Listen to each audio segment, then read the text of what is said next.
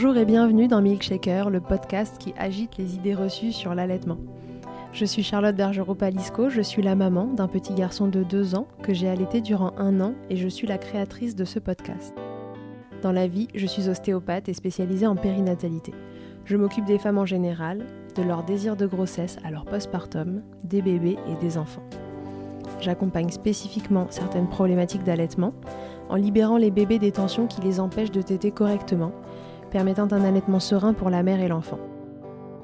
Au fil des consultations, je me suis rendu compte que le principal frein à l'allaitement, c'était le manque d'informations, de partage d'expériences et de vécu dans une société où l'allaitement n'est pas une norme. Je vous propose donc d'interroger avec moi des mères et des pères sur leurs expériences, mais aussi de vous informer auprès de professionnels spécialisés en allaitement. Mon objectif est simple, vous informer, vous donner des clés pour faire des choix en conscience banaliser l'allaitement sous toutes ses formes, vous le rendre plus accessible, plus facile et alimenter ce fameux village dont on a tant besoin pour élever un enfant. Si vous aimez ce podcast et que vous souhaitez le soutenir, c'est très simple. Notez-le, abonnez-vous et mettez un commentaire avec 5 étoiles de préférence en fonction de votre plateforme d'écoute. Mais surtout, partagez-le sur les réseaux sociaux at Milkshaker Podcast pour le faire connaître vous avez désormais la possibilité de faire un don pour soutenir Milkshaker et par la même occasion soutenir une association. En effet, 50% des dons seront reversés à des associations qui en ont besoin. Ce mois-ci et jusqu'au 1er juillet 2021, Milkshaker commence très simplement par soutenir IJ, une association pour laquelle je suis bénévole en tant qu'ostéopathe, fondée par Catherine Ribus et qui a pour vocation de prodiguer des soins ostéopathiques gratuits pour les femmes et les enfants. J'y tiens tout particulièrement car c'est cette association qui m'a permis de connaître Catherine et c'est par ce biais que nous nous sommes découvertes et lancées dans l'aventure folle de créer en région parisienne un centre de soins pour les femmes et les enfants. Pour plus d'informations et pour faire un don, rendez-vous donc sur mon site internet charlotte-bergerot.fr, rubrique Milkshaker. Et comme il se dit couramment que c'est avec de petits ruisseaux qu'on fait de grandes rivières, je vous précise qu'il n'y a pas de petits dons. Et maintenant, place à l'épisode. Camille Bataillon est sexologue clinicienne, co-créatrice d'une plateforme en sexologie nommée Mia.co et spécialisée en sexo-périnatalité. Elle accompagne les couples dans leur vie intime lors de la période autour de la grossesse et du postpartum. On a décidé dans cet épisode avec Camille de parler sexualité et allaitement. On bat les différents sujets grâce aux connaissances et l'expérience qu'elle a en tant que sexothérapeute. On commencera par parler des seins, de leur fonction nourricière première, mais aussi de la zone érogène qu'ils sont durant les rapports comment on se situe en tant que femme entre les deux fonctions de notre poitrine et comment notre partenaire peut se situer durant l'allaitement. On parlera bien sûr allaitement et libido. Est-ce normal d'avoir une baisse de libido en allaitant? Est-ce lié à l'allaitement ou plutôt à cette période de postpartum dans laquelle tous nos repères sont bousculés? On en profitera pour faire un point sur les douleurs intimes en postpartum et se demander quand consulter. Qu'est-ce qui influe sur cette libido en postpartum et qu'est-ce qui est normal On évoquera aussi l'allaitement comme contraception. Est-ce une méthode fiable tant que le retour de couche n'est pas arrivé et quelles sont les conditions à respecter? Camille nous dit tout sur l'allaitement et la sexualité, comment se réharmoniser avec soi-même et son partenaire. Elle vous rassure, vous déculpabilise, vous oriente et ça fait du bien. Je vous souhaite une belle écoute. Bonjour Camille, bienvenue dans Milkshaker. Coucou Charlotte, merci de me recevoir. Avec plaisir. Camille, est-ce que tu peux te présenter pour les gens qui nous écoutent et qui ne te connaîtraient pas? Oui, bien sûr. Euh, je suis euh, Camille Bataillon, je suis sexologue clinicienne et co-créatrice euh, d'une plateforme en sexologie qui s'appelle Mia.co et je suis aussi spécialisée en sexopérinatalité, c'est-à-dire que j'accompagne les personnes, les couples dans leur vie intime, dans ce moment de, bah, de, grossesse et de postpartum. Et d'ailleurs, je, je, sors un livre, alors je ne sais pas à quel moment ce podcast sortira, mais euh, le livre paraîtra le 15 juin sur réinventer sa vie intime après bébé. je pense qu'on sera euh, dans ces eaux-là, peut-être un petit peu avant, donc à venir le livre, le livre de Camille.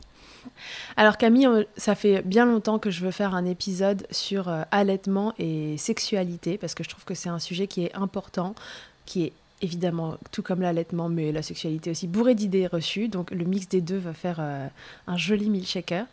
Et, euh, et, voilà, je voulais commencer avec toi. Euh, on a mis une boîte à questions cette semaine sur Milkshaker et puis il y a plusieurs questions qui sont revenues. entre elles, il y a beaucoup de questions au sujet des seins en eux-mêmes. les mamans, elles voulaient savoir si c'était une zone qu'on pouvait euh, utiliser. J'ai eu une question qui disait est-ce que les boobs sont utilisables? Je, trouvais la question trop mignonne euh, pendant les rapports. Est-ce qu'il reste une zone érogène? Est-ce que c'est normal s'ils sont euh, douloureux? Est-ce qu'il y a des différences d'une femme à l'autre? Qu'est-ce qui est normal et qu'est-ce qui est pas normal? Et euh, j'ai une autre question après pour toi. Vas-y. Ok, ça marche. Bah déjà, si les seins sont douloureux, par contre, je recommanderais bah, peut-être euh, voir une conseillère en lactation, si c'est possible, euh, de voir s'il n'y a pas les seins sont pas un petit peu avec une congestion pour vraiment, voilà, pour éviter de ressentir de la douleur. alors par rapport au, fait qu'ils soient utilisables, je pense là c'était par rapport à la vie intime. Euh, il faut savoir qu'il y, a, voilà, il faut savoir qu'il y, a des études qui ont été faites justement sur ce complexe euh, mamelon aréole, euh, donc les, les, tétons, qui en fait, qui a son importance en tant que zone érogène dans la réponse sexuelle féminine. il y a plus de 80% des femmes pour qui justement la stimulation des seins vient augmenter le plaisir et la satisfaction dans les rapports. Donc, ok. Il faut savoir aussi que dans l'allaitement, c'est un contexte particulier. Euh, parce que bah, l'allaitement, euh, du coup, bah, le, bébé est au sein, euh, du coup, les seins sont quand même pas mal accaparés, on va dire, par le nourrisson, et donc ça va aussi dépendre aussi par rapport à, la personne de comment elle se sent par rapport à ça, parce qu'il y a il y a pour certaines femmes de se dire bah voilà moi j'ai déjà mon enfant au sein toute la journée j'ai pas envie de forcément d'avoir mon mari ou ma conjointe à mes seins aussi donc il y en a pour qui certaines, au moment de l'allaitement, ça va être un moment où plutôt bah, le sein va être dédié, on va dire, à l'enfant. Et pareil aussi pour euh, le ou la partenaire, où justement pendant l'allaitement, c'est ok, cette zone, on n'y touche pas. Quoi. Ouais, ça peut venir des deux côtés finalement. Ouais, c'est vu comme un sein nourricier et plus un sein qui peut être sexualisé. Vous voyez? Donc ça c'est tout à fait ok, ça rentre dans une phase euh, voilà d'allaitement. Après, il y a aussi pour certaines personnes qui, euh, qui allaitent et qui euh, prennent. Alors, on parle aussi. Euh, j'ai des fois des, des, des, femmes qui ont aussi cette. elles culpabilisent de ressentir de l'excitation aussi quand elles allaitent. Ça, on en ah. parle peu aussi. Ouais, c'est vrai, c'est un sujet dont on parle peu, mais en effet, c'est, ça peut être un retour. Ouais.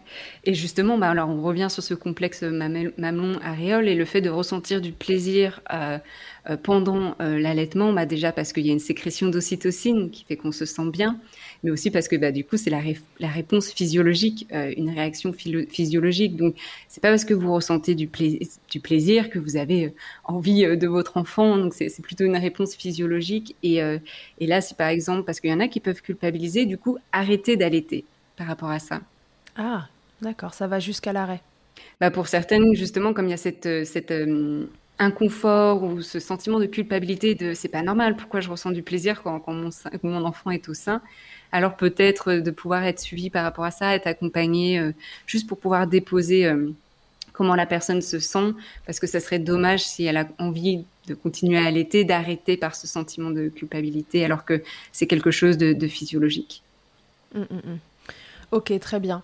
Donc du coup, si on résume, euh, les seins restent sont euh, une zone érogène euh, parmi d'autres et ils peuvent le rester durant l'allaitement, c'est vraiment finalement à chacun de voir avec son propre ressenti, le ressenti euh, de son partenaire et puis bah, j'imagine une des clés dans ces cas-là c'est la communication, donc se parler, se dire ce qu'on ressent et, et, respecter le, le, désir et, le, et, les ressentis de l'autre. Ouais, et c'est tout à fait ok si on n'a pas envie d'être touché sur cette zone. Ouais.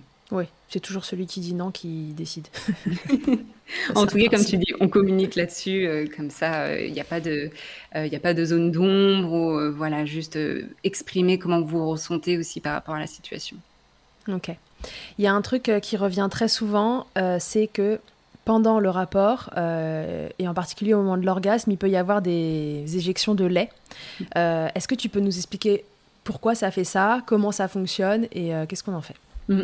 Ouais, c'est le réflexe euh, du coup euh, d'éjection et c'est dû. Alors quand on a un orgasme, on va produire, on va sécréter de l'ocytocine et ce réflexe d'éjection, il peut arriver justement en fin de grossesse et puis bah, quand on quand on allait et donc quand on a ce sentiment de plaisir, eh bien on va sécréter de l'ocytocine et en fait en sécrétant de l'ocytocine, bah, c'est aussi ce qui va en fait euh, produire ce réflexe d'éjection. Et donc, pareil, là, ça dépend des réactions, du, sentiment de chacun et chacune. Il y en a pour qui, euh, allez, on rigole, il euh, n'y a rien de très grave. Et pour d'autres, au contraire, c'est presque comme si, oh mince, j'ai fait pipi dans mon lit. Enfin, ce sentiment de culpabilité, qu'est-ce qui se passe? Mon corps, euh, qu'est-ce qu'il fait Et Et puis comment aussi le, la partenaire réagit par rapport à ça Est-ce que c'est un sentiment de dégoût ou plutôt, bah écoute, euh, je goûte ou euh, bah écoute, je sais que c'est aussi physiologique et euh, tu as eu du plaisir et comme tu as l'aide, bah, c'est aussi normal qu'il y ait des fois ce réflexe d'éjection. Ok, très bien. Ouais, donc c'est tout à fait normal. ça arrive pas à tout le monde, mais faites-en finalement ce que vous voulez. C'est un signe que vous avez du, du plaisir aussi, quoi. C'est le moment sinon d'enfiler vos, comment on appelle ça là, les, les, euh, recueils Ah oui. alors bien mettre la, oui, et puis voilà, pour les personnes pour qui ça pourrait déranger, bah oui, alors de garder euh, la brassière avec euh, justement des coussins ou, ou, les petits coquillages pour recueillir, recueillir ou recueillir le lait comme ça. Ouais. Le tire-lait. Pas de perte de temps, recueil de lait, choup, ça fait du lait pour le lendemain. On associe le plaisir et l'utilité. Non, mais écoutez, le, le lait, j'ai déjà dit, mais c'est super bon pour la peau, donc si quelqu'un se fait une milk shower, euh, c'est c'est parfait quoi. C'est c'est parfait, ça règle toutes les imperfections. Euh, profitez du lait maternel de votre partenaire. Surtout si vous avez faim aussi pendant l'acte. le lait maternel est très nourrissant, donc profitez-en. bon, là, bien sûr, on rigole, mais c'est vraiment, voilà, chacun, chacune, selon sa sensibilité, selon son niveau de confort par rapport à ça. Ok, très bien. Euh, ok, euh, ça nous amène euh, à un deuxième sujet. Est-ce qu'on a, est-ce que tu penses qu'on a tout dit au sujet des seins Alors, si peut-être revenir, peut-être ton avis, toi en tant que, que sexologue, sur la sexualisation finalement du sein dans notre société. C'est vrai que c'est un des trucs qu'on pense qui entrave, tu vois, la normalisation un peu de l'allaitement, parce qu'aujourd'hui le sein est quasiment exclusivement vu euh, comme quelque chose de sexuel et justement pas nourricier. Et d'ailleurs, les questions que, qu'on a eues juste avant euh, découlent de ça. Mm. Euh, alors, le sein, a priori, s'il a été construit, c'est à la base en tout cas, c'était pour nourrir les bébés. Mhm. Et aujourd'hui, c'est vraiment plutôt euh, un objet euh, sexuel dans l'esprit des gens. Euh, qu'est-ce que tu peux dire, toi, en tant que sexologue, là-dessus, du, point de vue justement du sexe? Bah Oui, c'est pour ça que c'est difficile aussi, cette dualité entre bah, le sein qu'on a presque tout au long de notre vie sexualisé, mais que les autres ont sexualisé aussi. Et soudainement, il vient sein, nourricier, mais en même temps, le sein nourricier garde sa fonction aussi, comme on disait, là, qui peut être aussi, il fait partie aussi, il peut faire partie d'une zone érogène.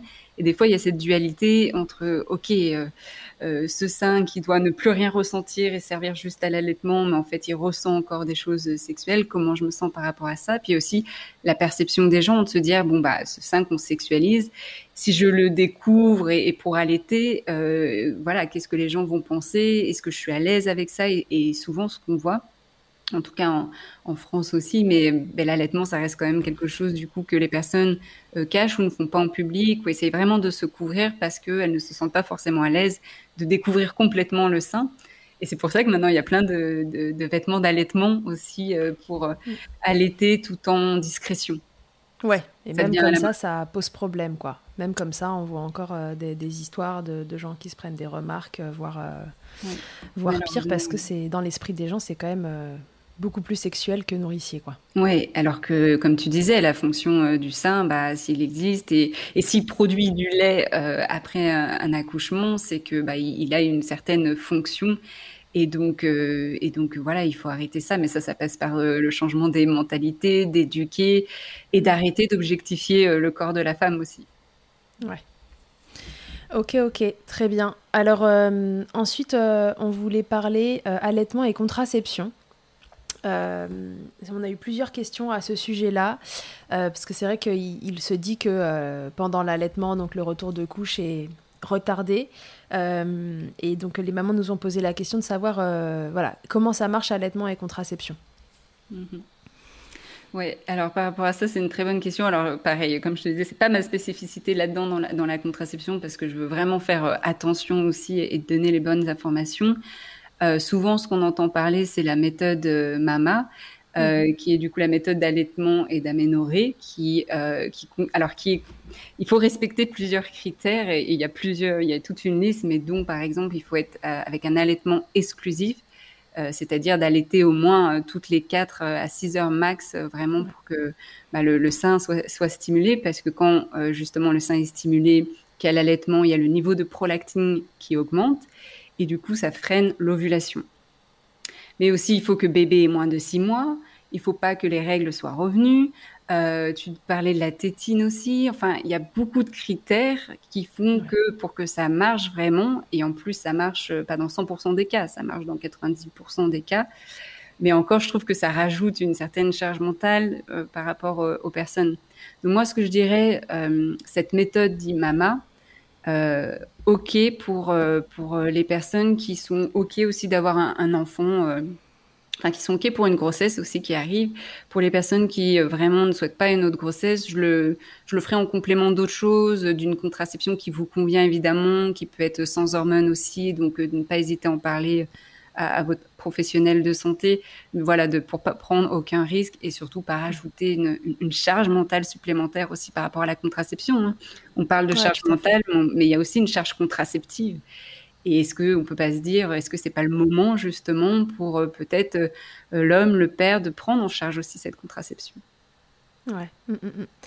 ouais c'est vraiment une méthode. Euh, en fait, ça peut marcher très très longtemps et pour certaines, voilà, ce sera des intervalles même plus longs qui continueront de fonctionner et de retarder le retour de couche. Mais je vous rappelle que la première fois que vous avez vos règles après après l'accouchement, c'est qu'il y a déjà eu une ovulation, en fait. Donc Bon, il suffit d'une fois pour que ça fonctionne. Euh, bon, c'est. Comme dit Camille, c'est une méthode qui existe, un peu comme la méthode des températures existe. Euh, ça peut très bien fonctionner pour certaines, moins pour d'autres. Je pense qu'il faut être assez à l'aise avec l'idée que sur le papier, euh, ça peut marcher, mais que dans la réalité, euh, voilà, un bébé qui tète, euh, qui espace une tétée parce qu'il a fait une bonne nuit, c'est très vite arrivé. Mm. enfin, je vous le souhaite, en tout cas, qu'il dorme.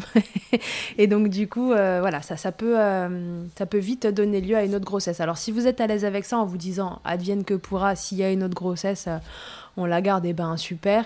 Si c'est un truc qui est pas du tout dans vos projets, voilà, on vous invite plutôt à à aller vers une autre contraception en complément. Donc ça peut être le préservatif, euh, en effet, pour que le, papa euh, joue son rôle aussi. Les deux cumulés, ça peut être quand même. Euh, Il y a la contraception thermique aussi pour les hommes. La contraception mm. thermique, voilà, des hommes. D'ailleurs, si vous voulez en savoir plus sur le sujet, bah, c'est pas Camille qui a tourné cet épisode-là, mais il y a un épisode très intéressant chez Papa Patriarcat sur le sujet avec, avec un, mec qui, le, qui la pratique.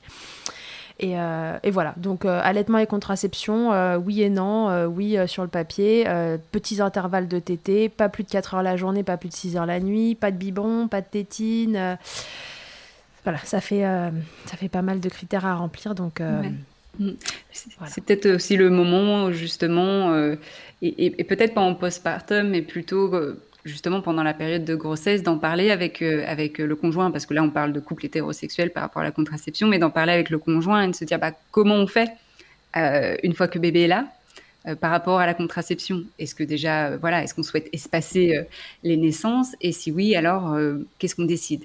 Que ce soit vraiment une décision aussi commune que ça repose pas seulement sur les épaules de la femme puisqu'il faut être deux pour faire un enfant et que les hommes sont fertiles tout le temps. Mmh, mmh, mmh. exactement euh, ensuite, grand sujet, l'allaitement et la libido. Alors, la grande idée reçue quand même, c'est euh, quand même que l'allaitement est une entrave euh, à la sexualité, que la libido est dans les chaussettes, et puis euh, parfois c'est vrai, c'est un, un, ressenti euh, de toute façon à des femmes. Et j'aimerais qu'on en parle aussi, tu vois, des, deux côtés, parce qu'on parle souvent des femmes qui ont une baisse de libido pendant l'allaitement, mais finalement, à l'inverse, c'est un peu comme ça marche pendant la grossesse. on, a, on voit des femmes qui ont des libidos au taquet pendant la grossesse, et puis en fait des mecs qui sont là, oh là, non, pas du tout, ou des conjointes qui, qui disent non, moi pas du tout. Et pendant l'allaitement, je crois que c'est un peu pareil donc c'est important de parler des deux côtés parce que tout ne mm. repose pas sur, euh, sur la femme qui allait. Oui, effectivement. Souvent, il y a cette croyance aussi que c'est la femme qui a moins envie, alors que c'est pas tout le temps le cas. Donc, euh, on va voir euh, tout ça. bah déjà, il faut savoir que bah, en, postpartum, après avoir accouché, il y a plus de la moitié des, des, femmes qui ressentent une baisse de désir dans les trois mois postpartum. Euh, les études, euh, les études, les recherches qui ont été faites là-dessus ont montré qu'effectivement un des plus gros facteurs qui faisait que on retardait la, prise d'activité sexuelle était par rapport à l'allaitement. Euh, donc entre des femmes qui allaitent et des femmes qui donnent le biberon, bah, celles qui donnent le biberon reprennent plus rapidement l'activité sexuelle, à une différence près de une semaine. Ah. Donc on met le bon dos sur l'allaitement Euh, mais alors, donc quand on allait, il se passe plusieurs choses au niveau hormonal, au niveau psychologique. Donc peut-être on va expliquer déjà au niveau hormonal ce qui se passe, parce que souvent euh, les femmes se disent mais voilà j'aimerais avoir envie, mais je sens qu'il n'y a pas du tout cette envie-là. Et donc des fois de comprendre ce qui se passe au niveau physiologique, ça peut aider. Euh, donc comme je disais, quand on allait, il y a un niveau de prolactine qui augmente. Et quand ce niveau de prolactine est haut, ça vient diminuer le taux d'androgène, le taux de testostérone. Et on sait que plus on a un taux de testostérone bas, bah, moins on a d'intérêt pour la sexualité. Donc déjà, ça peut s'expliquer à ce niveau-là. Euh, aussi, quand on allait, on a un niveau euh, bas d'ostrogène qui peut expliquer des sécheresses vaginales. Donc ça, on y reviendra plutôt après. Ouais. Quand on allait, on a aussi ce sentiment bah, de, de, connexion aussi avec l'enfant. Euh, l'enfant est très souvent aussi euh, corps à corps, peau à peau. Donc, au niveau ocytocine, au niveau de bien-être, ben, souvent, la maman qui allait, elle se sent déjà comblée.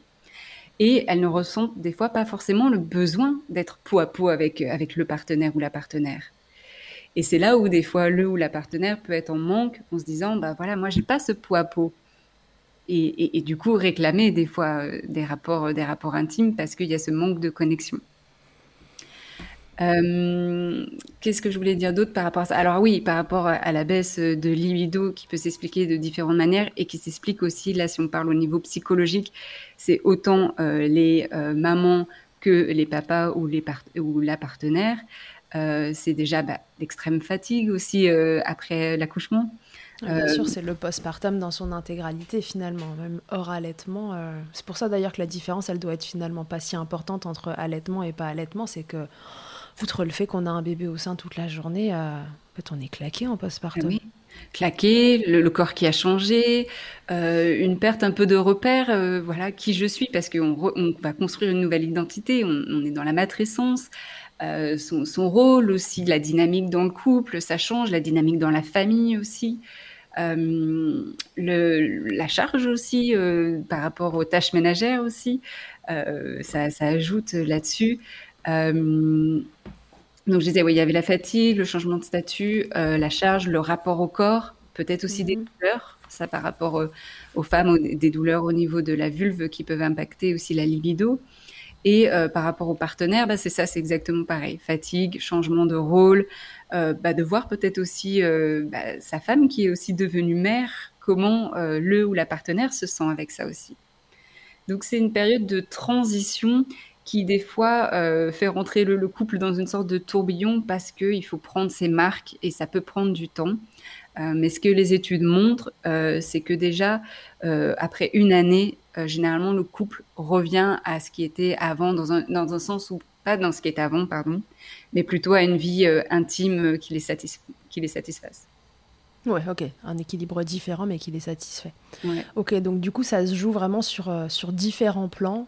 Euh, on a l'aspect vraiment purement hormonal dont tu parlais tout à l'heure avec cette prolactine qui est haute et qui fait baisser euh, les hormones qui, elles, euh, déclenchent le désir sexuel. On a le côté que la maman est, peut être un peu comblée par ce pot à pot et donc être moins en demande de l'intimité euh, avec son partenaire. et ça, c'était les deux grandes catégories vraiment un peu physiologiques, c'est ça.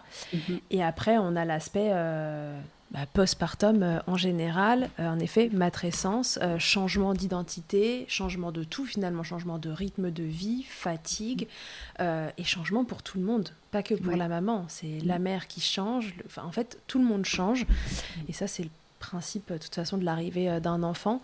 et, le focus les cartes, change aussi du coup.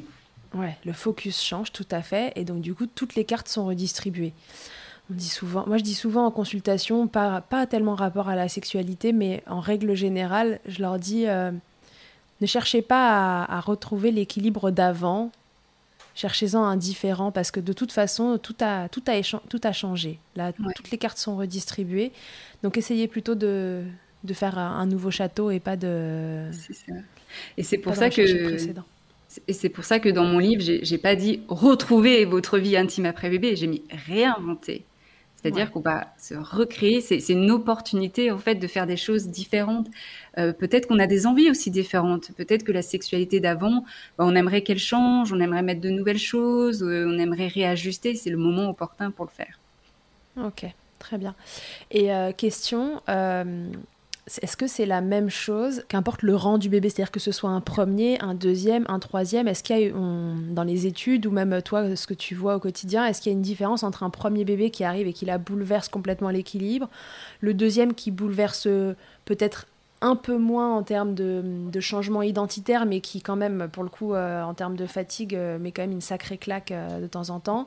Le troisième, on dit que ça passe toujours un peu plus crème. Enfin voilà, c'est une idée reçue. Est-ce que Qu'est-ce que toi tu notes, euh, tu vois, au mm. fur et à mesure des maternités Ouais. Euh, alors au niveau des recherches, ça j'en ai aucune idée. Je sais même pas d'ailleurs s'il y a des recherches là-dessus. Euh, après, par rapport à ta question, je dirais que ça dépend pareil des personnes, parce qu'il y en a certaines pour qui le deuxième enfant, effectivement, ça va créer une fatigue en plus et, du coup ça va vraiment impacter la libido.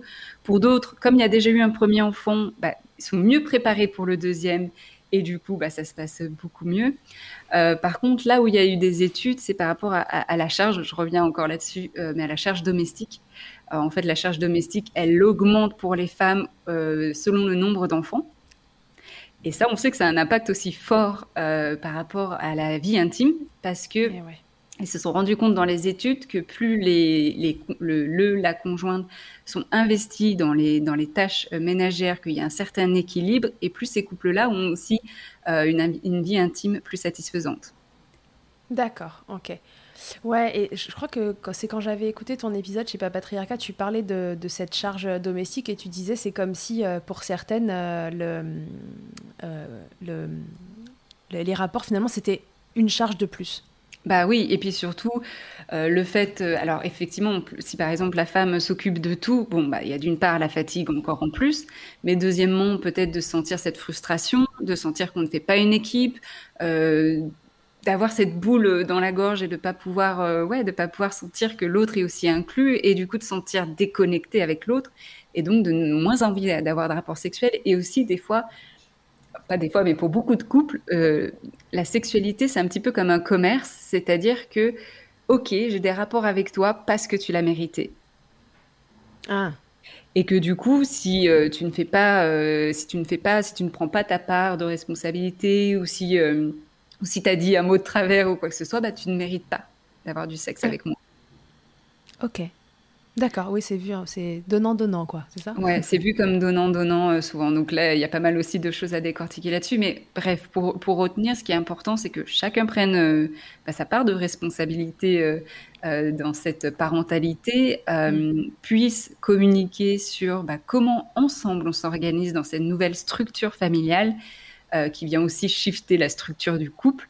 Euh, et donc c'est vraiment quelque chose à, discuter ensemble. C'est pas euh, parce que du coup on, sent qu'on fait équipe quand on communique ensemble et qu'on essaye ensemble de trouver des solutions pour le bien-être de, chacun et chacune.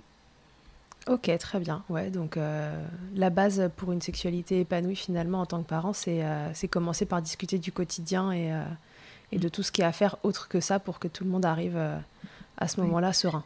Ouais, et souvent, oui, et puis souvent en consultation, on dire, euh, euh voilà, on dire ah, baisse de libido, etc. Qu'est-ce qu'on peut faire? Et en fait, des fois, c'est simplement déjà de revoir la structure de leur organisation au sein de leur couple, au sein de comment ils organisent de leur vie de tous les jours, euh, les tâches ménagères, qui va aussi impacter en fait peut-être plus grandement sur leur vie intime. Des fois, on n'y pense pas, mais ça joue en fait. C'est pas des petits trucs, c'est des, des, des, des choses qui, quand ça ne se passe pas bien, c'est quand même très lourd. Ok.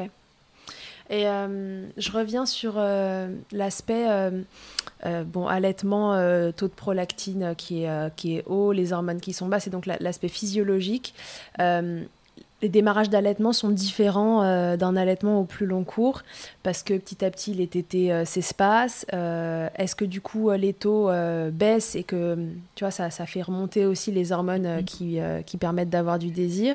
Est-ce que c'est vraiment quelque chose, cette physiologie qui est vraie dans les démarrages d'allaitement et qui est moins vrai ensuite ou c'est quelque chose qui perdure peu importe le temps d'allaitement? Bah là, oui, je parlais par exemple de physiologie, mais quand même dans le désir sexuel, c'est quand même souvent psychologique, c'est-à-dire que, euh, ok, on peut mettre les hormones, etc., elles ont bon dos, mais des fois, les personnes disent, ok, c'est parce qu'il y a l'allaitement, ok, c'est parce qu'il y a cododo, par exemple. Mais en fait, dès qu'il n'y a plus l'allaitement, ou dès qu'il n'y a plus le cododo, peu importe, la vie intime n'est pas revenue. C'est souvent parce qu'il y a eu cet espace-temps où il s'est rien passé, entre guillemets, pour le couple. Il n'y a rien qui a été nourri, mis en place pour que le couple érotique continue de vivre. Donc oui, il y a au fur et à mesure aussi des mois d'allaitement, etc. C'est peut-être possible que les taux diminuent un peu. Et des fois, la personne va retrouver, mais c'est aussi des fois, est-ce que je me suis retrouvée moi aussi en tant que femme? Est-ce que j'ai du temps pour moi? Est-ce que je me sens bien dans mon corps? Je pense que c'est ça qui va beaucoup plus influencer que simplement niveau physiologique, surtout après quelques mois. Ouais, retenez qu'avoir du temps pour l'autre, c'est d'abord avoir du temps pour soi. Il faut d'abord se, ah bah retrouver euh, soi-même avant de. Sinon, en effet, c'est une charge de plus. Bah oui, et c'est souvent ça. Euh, ce, que, ce qui revenait dans les témoignages aussi, c'est voilà, je passe toute la journée, j'ai les enfants sur le dos, etc. Et ensuite, le soir, quoi Je dois écarter les jambes pour euh, mon mari. C'était violent hein, quand, quand j'entendais ça, mais ça, ça, semblait comme un, devoir et comme, bah, en fait, en fait ce, qui, ce qui était criant de vérité chez elle, ce qui en fait elle souhaitait dire, c'était qui s'occupe de moi? Et, souvent, bah, les femmes, on, s'occupe beaucoup des autres, mais on, s'oublie soi. Yes. Donc, occupez-vous de, de vous.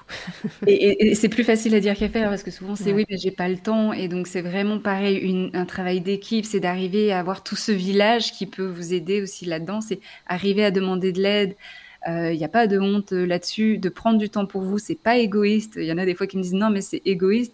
Non, prenez, prenez exemple sur ceux qui, les personnes qui, prendre du temps pour vous, ça va vous nourrir. Vous allez vous sentir mieux et en fait, c'est un bien-être pour vous, mais aussi du coup, ça va avoir des répercussions pour votre enfant. Et vous apprenez aussi à votre enfant à lui montrer à quel point c'est important qu'il prenne soin de lui aussi. Ouais, bien sûr. Ok. Euh, ensuite, on a eu euh, quelques questions sur les douleurs euh, au niveau vaginal, sur les sécheresses. Est-ce qu'il y a un, réel lien entre sécheresse vaginale et allaitement? Je crois que tu as commencé à nous répondre tout à l'heure. et est-ce que il peut y avoir. J'avais une question sur est-ce que l'allaitement peut créer des contractions vaginales et donc des douleurs au rapport? Oui.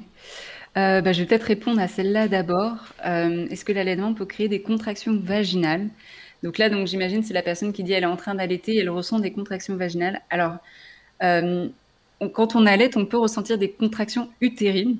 Mhm. Euh, surtout bah, en postpartum où justement bah, avec euh, l'ocytocine qui va venir contracter l'utérus pour qu'il se remette en place. Donc je ne sais pas si la personne voulait dire ça plutôt qu'elle ressentait des contractions utérines. Ça, ça s'appelle les tranchées. Ouais, les tranchées. Les contractions que vous avez post-accouchement et que vous avez même si vous n'allaitez pas en fait d'ailleurs, hein, parce que mhm. l'utérus euh, revient à sa place dans le bassin reprend sa forme. Euh, par rapport aux contractions vaginales, là, je me disais, est-ce que c'est parce que peut-être la personne, ce qu'elle souhaitait dire, c'était elle allait, et est-ce que dans sa sexualité, si elle ressent des contractions vaginales, ça peut être dû? Là, je savais pas vraiment quelle était euh, vraiment sa question. Ben, Je sais euh, pas, moi je l'avais compris que ouais, qu'elle avait des contractions vaginales et que du coup ça rendait les rapports douloureux. Oui, ok, donc pas pendant qu'elle est en train d'allaiter du coup. Ok. Donc... Moi je l'ai compris comme ça, mais bon. Ouais. Ouais, donc si c'est ça, alors si par exemple, euh, voilà, vous avez des, contractions vaginales euh, au moment euh, des rapports intimes, qui soit du coup rendent les rapports intimes avec pénétration douloureux, ça s'appelle des dyspareunies, quand on a des douleurs pendant mmh. les rapports ou après les rapports, soit cette personne-là a des contractions vaginales qui du coup font que les muscles qui entourent l'entrée du vagin, le périnée, les muscles qui entourent l'entrée du vagin sont tellement contractés que ça rend une pénétration impossible.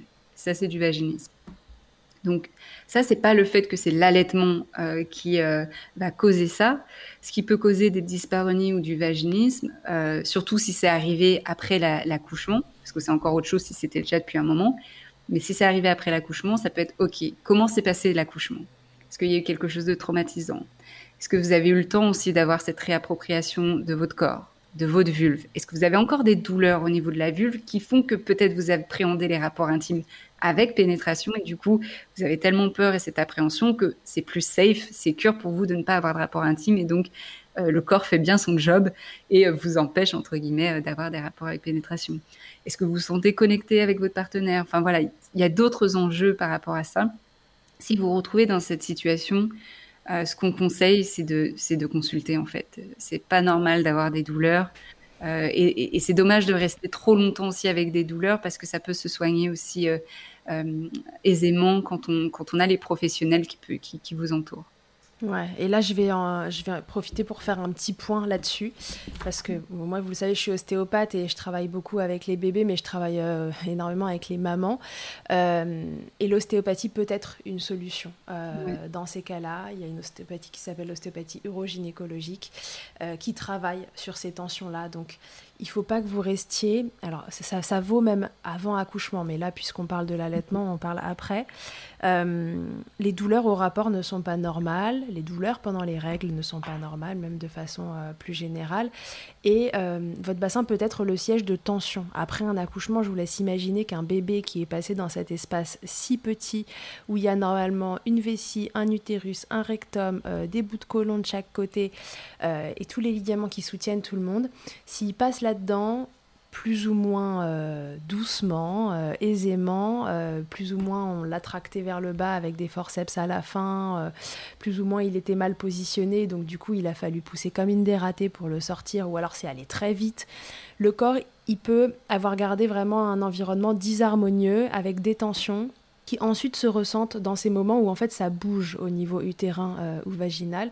Et il y a des solutions pour ça. Ce n'est pas normal de rester euh, douloureuse pendant les rapports. Donc c'est vraiment quelque chose qui doit vous faire consulter. Cette cicatrice d'épisio, elle a le mhm. droit de râler un peu pendant 15 jours. Passer ce stade-là, ce n'est pas normal. Une cicatrisation au niveau des muqueuses, ça va relativement vite. Si cette cicatrice, râle, venez consulter. Voyez des ostéopathes qui sont spécialisés dans le domaine. C'est vraiment très important et ça change tout. Hmm. Et, ouais, et d'ailleurs, dans les témoignages que j'ai recueillis pour mon livre, j'ai été euh, effarée de voir à quel point la plupart des femmes disaient avoir des douleurs. Hmm. Des douleurs, des douleurs, ça revenait sans cesse, les douleurs, les douleurs d'épisiotomie, etc. Et je me disais, waouh, il y a tellement de personnes qui sont dans cette souffrance-là. Et donc, comme tu disais, Charlotte, c'est bien que tu parles de l'ostéo parce que c'est vrai que c'est, même nous, en tant que sexologue, c'est pas forcément quelque chose qu'on recommande parce qu'en fait, on, on, le sait pas, on connaît pas assez. Donc, c'est bien que tu mettes les mots dessus. Et souvent, ce qu'on, qu'on va dire par rapport à ces douleurs, c'est d'avoir un accompagnement euh, physiologique, donc avec ostéo, kiné, etc., vraiment un travail aussi manuel, et psychologique, euh, parce que des fois, bah, c'est des petits restes aussi de trauma ou de connexion à son corps. Quand vous faites le double accompagnement, c'est là où on voit aussi des bénéfices euh, bah, voilà, pour réduire les douleurs et vraiment vivre après une vie intime beaucoup plus plaisante. Ouais, tout à fait. Et puis là, vraiment, c'est un gros sujet. Hein. de toute façon, l'intimité des femmes est un gros sujet qui est beaucoup trop passé sous silence. Et quand cette intimité est douloureuse, euh, il y a Parfois, vous ne trouvez pas de, réponse parce que parfois les professionnels médicaux eux-mêmes euh, sont dans cette euh, idée reçue que euh, les, règles ça fait mal, ah bah, madame votre corps vous le retrouverez pas, voilà vous avez accouché c'est pas comme avant. Ce n'est pas vrai. Il y a parfois des traumatismes un peu plus costauds que d'autres qui sont plus difficiles à, à résorber, que ce soit physiquement ou psychologiquement, t'en parlais. Mais ce n'est pas normal. Ne restez pas avec ces douleurs. Continuez de chercher. C'est vous qui avez raison il ne faut pas rester euh, avec ça. Et là, il y a une ressource vraiment euh, incroyable. C'est euh, la, personne avec qui je travaille, mon associé, qui l'a écrite. C'est un livre qui s'appelle Si j'avais su de Catherine Ribus et qui parle justement de l'ostéopathie urogynécologique et de ce qu'elle peut apporter aux femmes. Je vous invite vraiment à le lire et à le passer de femme en femme parce que euh, parce qu'il n'y a pas de raison de rester avec ça. Donc c'est vraiment euh, un livre euh, au service de la femme qui explique en quoi l'ostéopathie peut aider. Mmh, voilà, voilà. Mmh. Et un petit nota bene, c'est pareil pour les hémorroïdes qui traînent et les fuites urinaires qui lâchent pas. Vous n'êtes pas censé avoir des fuites urinaires en, juste en, en postpartum immédiat ok. En postpartum plus long, non. En gros, après l'accouchement, pendant 15 jours, il y a plein de choses qui peuvent être un peu euh, en vrac. Passer 15 jours, 3 semaines, quand ça commence à traîner, consultez. Vous avez autre chose à faire en postpartum que de vous faire pipi dessus toute la journée et d'avoir des hémorroïdes qui vous empêchent de vous asseoir, surtout si vous allaitez. Enfin, non, mais tout court d'ailleurs, parce que pendant un biberon, je suis débile, mais on est assise aussi. Mm. Euh, donc, euh, venez consulter, ne restez pas avec ça prenez ce mm. temps-là, c'est du temps de gagner pour la suite et euh, de l'énergie et tout. Et pour retrouver votre vie intime, c'est hyper important. Ouais, ouais, et de, et, de, ne pas avoir honte de demander parce que les professionnels ont l'habitude aussi de voir ça, de soigner ça. Et euh, si la, le professionnel ou la professionnelle en face euh, ne sait pas, bah, continuer, continuer à, trouver. Il y a des personnes euh, qualifiées, comme tu disais du coup, Charlotte, avec aussi ce, livre qui a l'air super intéressant. Mais ne, restez pas avec ça parce que pareil, j'ai des j'ai des mamans pour qui, par exemple, tu parlais d'hémorroïdes, qui ont encore des hémorroïdes et qui, bah, du coup, ça, ça bloque aussi par rapport à, la vie intime. Ok, et donc du coup, après, on avait aussi une question sur les sécheresses, pour le coup. Ouais. Alors, les sécheresses. Donc, quand on allait, euh, j'en ai parlé un petit peu en amont, mais quand on allait, on a du coup euh, le taux d'ostrogène qui diminue. Et euh, quand il diminue, ce taux d'ostrogène, bah, ça peut créer des sécheresses vaginales. Donc là, c'est physiologique par rapport à ça. Donc, comment on peut contrecarrer quand on allait, qu'on a envie de rapport intime, parce que ça part aussi, ça doit partir de votre désir d'avoir envie de rapport intime. Mhm. avec pénétration, parce qu'il y a aussi des rapports intimes non pénétratifs qui sont tout aussi plaisants et, euh, donc il n'y a pas besoin de voilà si vous avez encore des petites douleurs ou des appréhensions que vous ne souhaitez pas une pénétration vaginale, très bien, il y a tellement d'autres choses à explorer et à avoir du plaisir avec. Quand il y a une pénétration euh, vaginale et que là vous sentez que c'est sec, ou même en masturbation aussi, vous sentez que vous êtes un petit peu sèche et du coup bah, c'est vrai que c'est moins plaisant.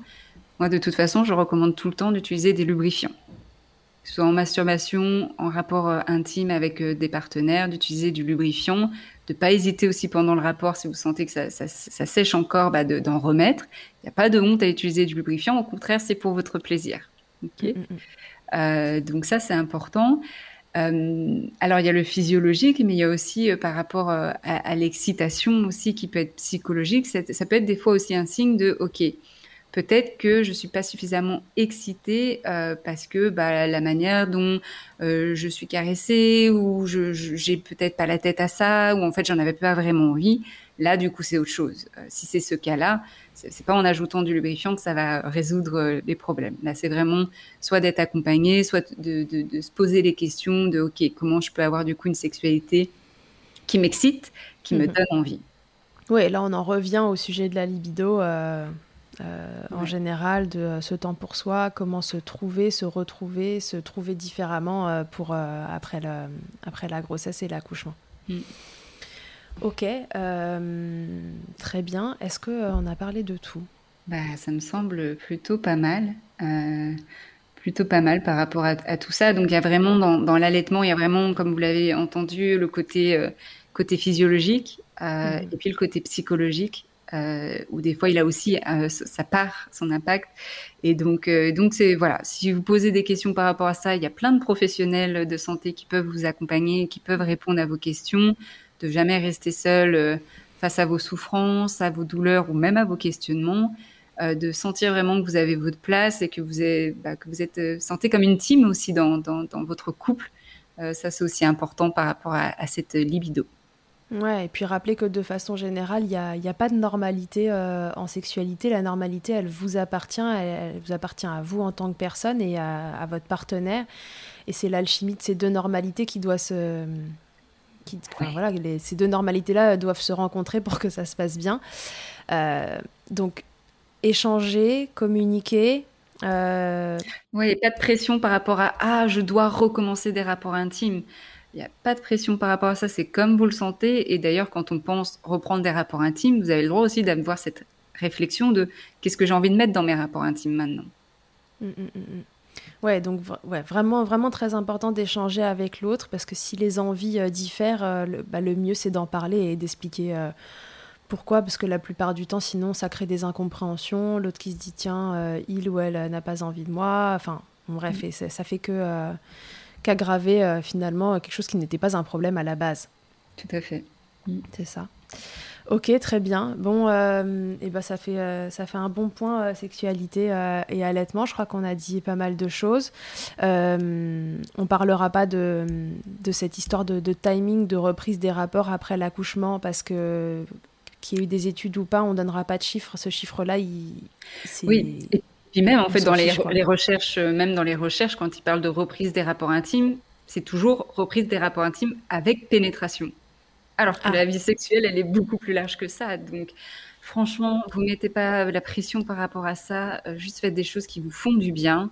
Il euh, n'y a pas de normalité, comme tu disais. on ne sait pas ce qui se passe chez les voisins, les voisines. Faites-vous ce qui vous semble bon pour vous, pour votre couple et l'équilibre de, de, de votre couple et de votre vie de famille.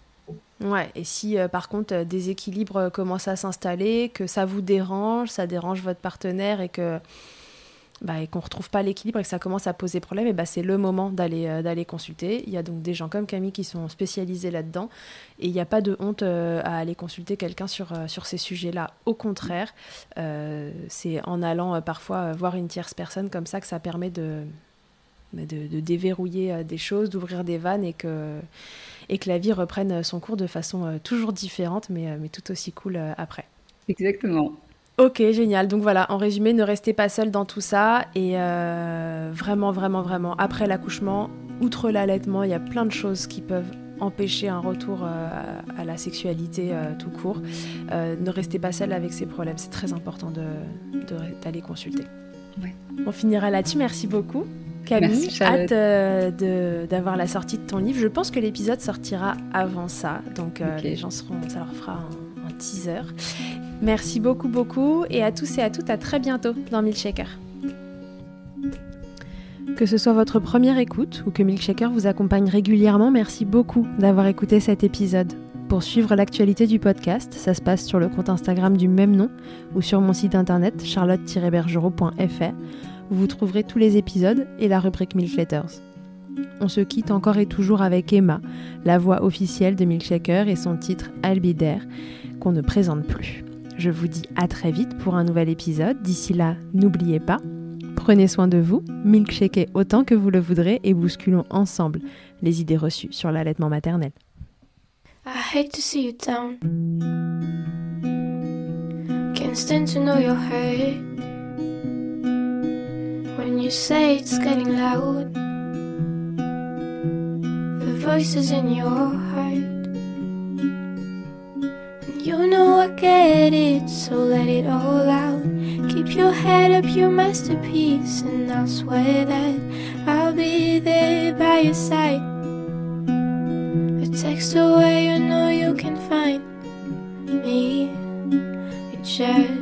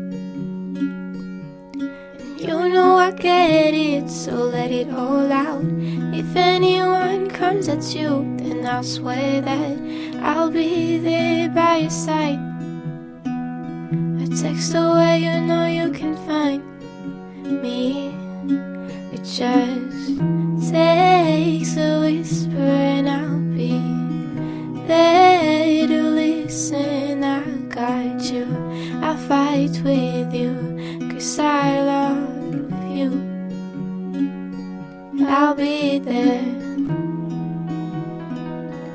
I'll be there,